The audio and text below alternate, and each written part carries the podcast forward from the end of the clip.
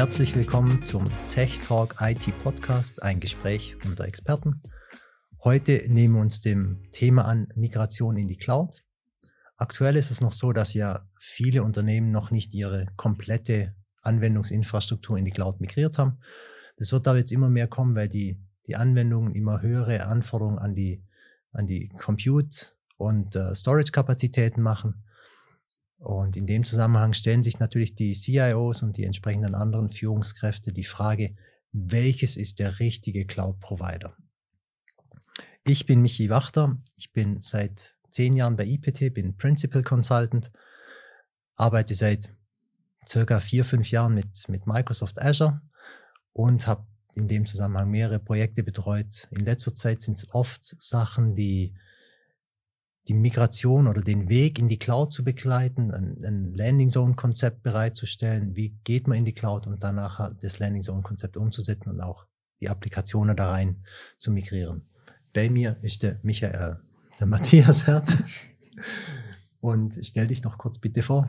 Ja, danke Michi. Ähm, gibt sehr viele Parallelen zwischen uns. Äh, ich bin Principal Architect und auch fast zehn Jahre schon bei der IPT. In dieser Zeit habe ich viele Kunden dürfen in einem Projekt begleiten und eigentlich wie bei dir in den letzten vielleicht etwa vier, fünf Jahren sind das natürlich vor allem Cloud-Projekte gesehen, also ihre Reise in die Cloud. Ähm, äh, ich bin natürlich nicht auf Azure unterwegs, äh, sondern auf, auf Google Cloud. Wir werden ja da ein bisschen den Vergleich machen. Ähm, und ich betreue eigentlich die Partnerschaft, die wir seit etwa vier Jahren haben mit Google, vor allem von der technischen Seite her.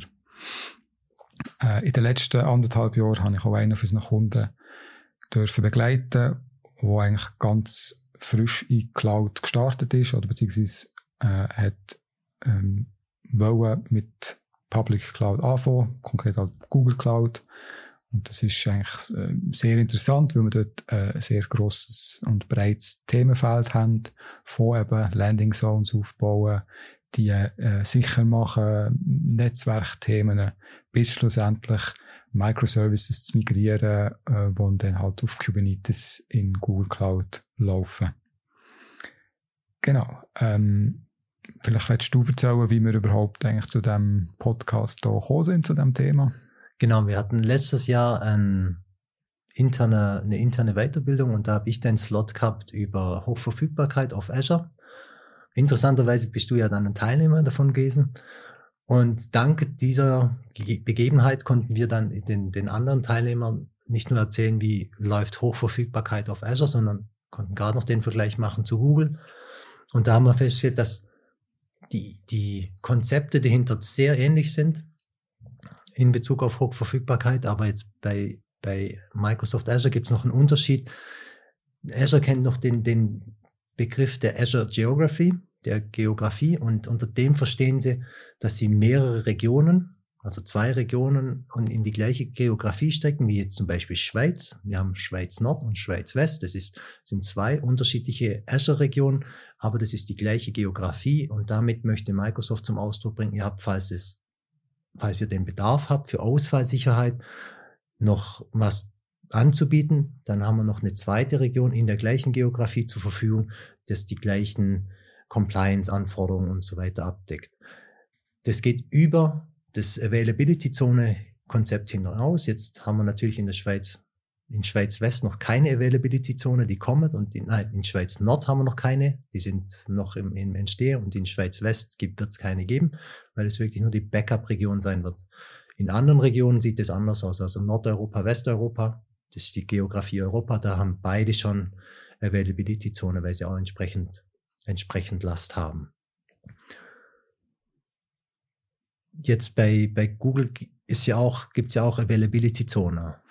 Genau, ja. Also das, das Konzept von den Geografien, das kennt man dort eigentlich nicht. Dafür sind, äh, sagen wir, die, die äh, Regions, die sind irgendwie ähm, homogener, weil einfach jede Region besteht mindestens aus drei äh, Availability-Zonen. Also vorher äh, startet Google eigentlich gar nicht äh, eine Region. Aber wir haben ja eigentlich auch im, im, in dieser Weiterbildung nicht nur das gesehen, sondern auch, dass es eben, wie du gesagt hast, sehr viel äh, gleiche Sachen gibt auf Konzeptebene, paar Unterschiede natürlich, aber so ein bisschen der Teufel, oder, der steckt irgendwie im Detail. Und ähm, das ist natürlich auch ein Thema, das die einzelnen Cloud-Provider selber beschäftigt. Äh, so hat auch äh, Google und auch Azure haben so Übersichtsseiten, wo sie halt aufzeigen, welcher Service bei ihnen entspricht, bei welchem Service bei, bei Azure oder AWS. Und das gibt einem, das gibt einem einen guten Überblick. Aber äh, was wir jetzt hier gerne noch machen ist ein bisschen, ein bisschen tiefer gehen, ein paar, ein paar Unterschiede auswählen und ein bisschen tiefer besprechen. Genau, bei den Übersicht, äh, da muss ich mir noch mal, habe ich mir noch eine Notiz gemacht, dass ich sie mal miteinander vergleiche. Mhm. Ob äh, Google sagt, hier, das ist der Pendant für, für Microsoft und ob Microsoft dann auch das Gleiche sagt in Bezug auf Azure. Und da muss man sich dann wirklich das, das, das Ganze im Detail anschauen für die konkrete Situation. Und darin, dass man, dass man eben eine falsche Entscheidung genau. verhindert. Das ist, das ist ja so ein bisschen die Herausforderung, dass man ähm, trotz diesen Gemeinsamkeiten äh, eben nicht die, die Unterschiede aus dem Auge verliert weil, und so falsche Entscheidungen würde treffen. Weil was man halt einfach nicht darf, ist, wenn man ähm, zum Beispiel jetzt Azure Know-how hat und ein Azure Architekt ist, die gleichen Konzepte eins zu eins auf Google Cloud umsetzen. Weil meistens sind eben die, die kleinen Unterschiede äh, trotzdem da und die können eigentlich dazu führen, dass, äh, dass das eigentlich äh, wird scheitern, so ein Ansatz in Bezug auf Landing Zone, auf den Einstieg, wie komme ich in, das, in die Cloud-Plattform rein? Da bieten beide auch entsprechende Dokumentation auf, auf ihrer Webseite, wo man dann wirklich die, die anwenden kann, um rauszufinden, okay, wie muss ich jetzt das machen? Aber eben, du hast schon erwähnt, die, die,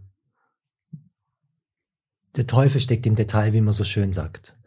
Und das fängt, glaube ich, schon, schon ganz oben an, da wolltest du noch was dazu sagen. Genau, ja. Also schon ziemlich am Anfang, wenn man halt startet äh, in der Cloud, ähm, muss man jetzt erstmal die Struktur definieren. Also wie tut man seine, seine Ressourcen schlussendlich organisieren, damit man nicht einfach ein grosses Chaos hat. Und äh, bei, bei Google Cloud ist das so, dass man eigentlich wie drei Ebenen hat. Das oberste ist die Organisation ähm, als Root-Knoten. Darunter hat man dann eigentlich so Folder, wo man beliebig kann, ähm, schachteln also beliebig tief auch vor allem. Und auf unterster Ebene dann Projekt und innerhalb von einem Projekt hat man die Ressourcen. Ähm, die Zuordnung von der Ressourcen zu den Projekten, die ist eigentlich fix, oder? das kann man nicht mehr so einfach ändern. Aber das Folderkonstrukt ist eigentlich relativ leichtgewichtig und flexibel. Das heißt, das kann man problemlos äh, auch immer umbauen. Das heißt, auch Projekte in andere Folder verschieben oder ähm, das ist, das ist ähm, relativ äh, einfach zu, zu bewerkstelligen. Jetzt glaube bei Azure ist das ein bisschen anders und doch ein andere Begriff. Bei Azure hat es definitiv andere Begriffe. Ganz oben steht mal der, der Azure AD-Tenant, den man hat, an dem die ganzen Sachen aufgehängt sind. Also die Root quasi. Und dann gibt es darunter Management Groups. Das ist das zweite Layer. Und interessanterweise, es gibt auch drei Layer. Aber das zweite Layer, eben die Management Groups, da gibt es gegenüber Google schon mal eine Einschränkung. Wenn man bei Google das beliebig verschachteln kann, hat man bei Microsoft Azure sechs Stufen, die man verwenden kann zum Verschachteln. Und da muss man dann eben entsprechend schauen, was macht man und wie macht man das genau. Auf der anderen Seite, das finde ich ein sehr interessanter Aspekt, jetzt wenn ich, wenn ich auf der Microsoft-Seite bin, ich kann nach den Management Groups kommen die Subscriptions, das entspricht den, den Google-Projekten. Und jetzt im Unterschied zu den Google-Projekten kommen die Ressourcen nicht direkt in die Subscription rein, sondern innerhalb von der Subscription muss ich mir erst noch Ressourcegruppen anlegen und dann kann ich die Ressourcen in die Projekte, in die, in die Ressourcegruppen reinlegen. Und so kann ich natürlich gewisse Sachen innerhalb von der Subscription noch schön zusammenfassen und sage hier, das gehört zusammen und das gehört zusammen. Das ist mir einiges an, an Flexibilität ermöglicht. Zum Beispiel kann ich Berechtigungen dann auf, auf Basis von Gruppe vergeben ähm, und kann so Berechtigungen eben geschickter vergeben, als wenn ich es jetzt direkt in der, in der Subscription machen müsste, aus meiner Sicht. Und neben den Berechtigungen kann man natürlich auch noch Policies auf die ganzen Management Groups und so weiter legen, wo man dann sagt, okay, das sind, das sind die Sachen, die sind fix vorgeben, wo man ähm, wo, wo gelten müssen für Ressourcen, dass eine Ressource eine gewisse Funktionalität haben muss, zum Beispiel bei einem Application Gateway, dass es die WAF-Funktionalität haben muss. Gibt es da bei Azure, äh, bei Google auch sowas ähnliches? Ja, da gibt es ein sehr ähnliches Konzept und es heißt auch Policies, also Organization Policies. Und ähm, wie bei Azure kann man es auf, auf jeder Stufe äh, eigentlich anwenden. Und ein interessanter Aspekt, der, glaube ich, ein anders ist als bei, bei Azure, ist, wie sich eigentlich die Policies vererben. Also standardmäßig ist der Fall, alles, was höher oben definiert ist, wird gegen oben in der Hierarchie vererbt. Aber man kann eigentlich auf jeder Stufe dann wieder eingreifen und ähm, die Vererbung wie steuern. Also man kann sagen, ähm, ich werde jetzt auf dieser Stufe nicht das von oben vererbt bekommen, sondern ich werde das komplett mit neuen Werten überschreiben.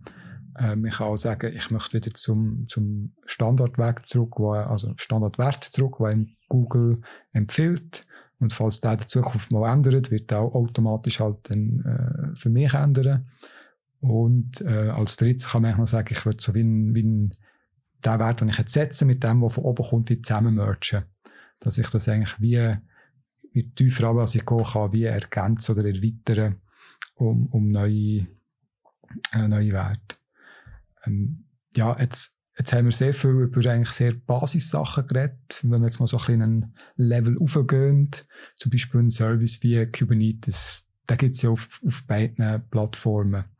Jetzt bei Google habe ich so ein bisschen Beobachtung gemacht, dass sich der, der Service weiterentwickelt hat und ähm, durch den ähm, Anfang jetzt den Service einfach gegeben, wo man relativ viel selber konfigurieren und alle, die schon mal einen Kubernetes-Service, äh, Kubernetes-Cluster selber aufgesetzt haben, vielleicht sogar on-premise wissen, da muss man sehr viel denken und auch der Betrieb ist nicht ganz einfach.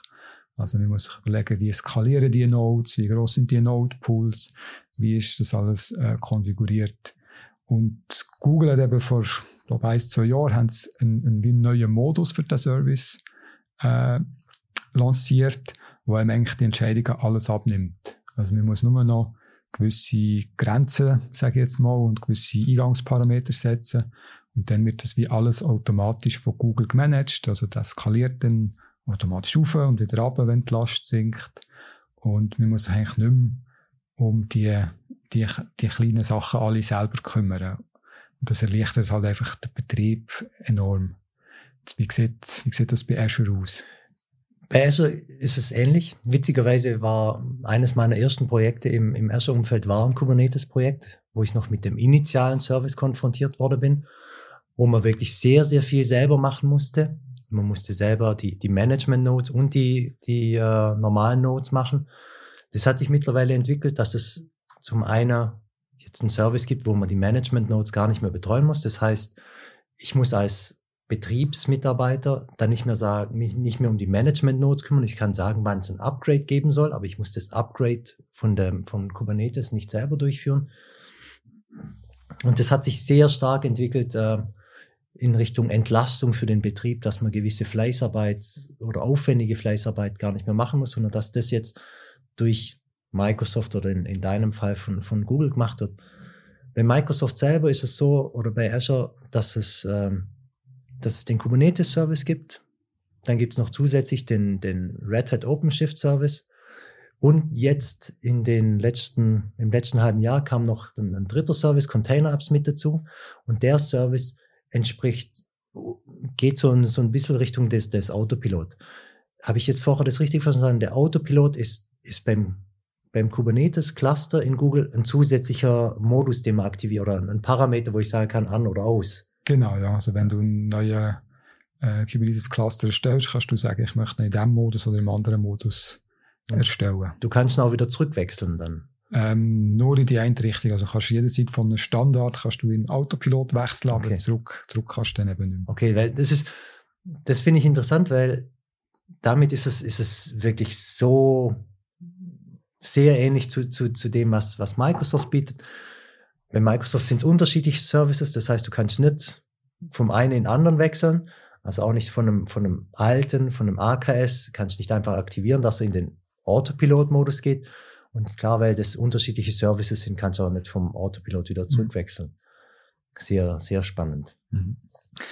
Ja, das, ähm, ich so ein einen Abschluss zu finden, hast du in deiner äh, Zeit, wo du mit Azure geschafft hast, irgendwann mal so einen Aha-Moment gehabt oder auch irgendeinen Lieblingsservice, äh, wo du kannst sagen, da ist jetzt, das muss ich jetzt noch erzählen. Also mein Lieblingsservice bei Azure ist tatsächlich Azure AD. Ähm, in Kombination mit dem Azure AD B2C, das ist der Identity Broker. Und der ermöglicht mir zum Beispiel eine, eine Portalapplikation, ich sage jetzt mal so analog zu, zu, zu irgendeinem Portal, wo man, wo man Tickets kaufen kann oder sonstige Sachen, ähm, der, ein, der einem die Arbeit sehr erleichtern kann, wenn man mit einer anderen, mit einem anderen Feature vom Azure AD, das ist eine Multitenant-Applikation, kann man Applikationen bereitstellen, also die Registration oder halt die Konfiguration von Applikationen bereitstellen auf allen Azure AD Tenants. Das heißt, alle Partner, die mitarbeiten wollen, können selber sagen, wer von ihrer Partner, wer von ihrer eigenen Firma welche Rolle in der Applikation haben soll. Das heißt, ich als, als Dienstleister von der, von der Plattform, ich muss dann, wenn ich einen neuen Partner onboarden will, muss ich nicht, muss ich nicht fragen, hey, äh, wen soll ich jetzt wie berechtigen, sondern ich kann sagen, ihr dürft es selber machen. Das heißt, die Verantwortung und das, das ganze Doing statt dass es bei mir liegt und ich irgendwas falsch machen könnte oder zu langsam oder, oder so, kann ich das direkt dem Partner übergeben, kann sagen, du bist freigeschalten, du kannst es bei dir selber machen. Das zieht ab dem Zeitpunkt, wo du, wo du das gemacht hast. Und das finde ich sehr gut, weil das ist für mich so, ich kann Verantwortung dorthin geben, wo sie hingehört. Und das ist für mich ein, ein sehr, war für mich ein, ein sehr schönes Aha-Erlebnis. Mhm. Wie sieht es bei dir aus? Gibt es bei dir diesen Aha-Moment? Ja, also das, was ich schon erzählt habe vom Kubernetes-Service mit dem Autopilot-Modus, ist so ein, ein, ein, Trend, wo man bei anderen Google Services sieht. Ähm, es gibt zum Beispiel den Data Flow, wo es um Data Pipelines geht, wo man in der ersten Version hat man das halt noch müssen alles selber programmieren und äh, auf dem Service zum Laufen bringen. Und jetzt hat sich das weiterentwickelt und jetzt haben sie so Templates veröffentlicht, wo man eigentlich nur noch muss paar Parameter konfigurieren und man kann die Data Pipelines deployen. Und äh, durch das, wie halt eben auch beim, beim Autopilot-Modus, kann man sich eigentlich so viel Fließarbeit ersparen und entweder der Entwickler oder auch der Betrieb, die können sich auf, auf Aufgaben äh, fokussieren, wo wo ihnen halt wirklich einen, einen Wert bringt und nicht einfach so die, die mondänen Tasks äh, aus dem Betrieb abzuarbeiten. Sehr spannend. Ja, die Entwicklung, die wird noch äh, sich weiter fortziehen und ist auf allen Cloud-Providern zu sehen. Ich danke dir recht herzlich für deine Zeit, für die super Unterhaltung. Ich hoffe, wir können das mal wieder fortsetzen, vielleicht bei einem Kaffee oder sonst irgendwas. Mhm. Herzlichen Dank, Matthias. Danke auch, Michi.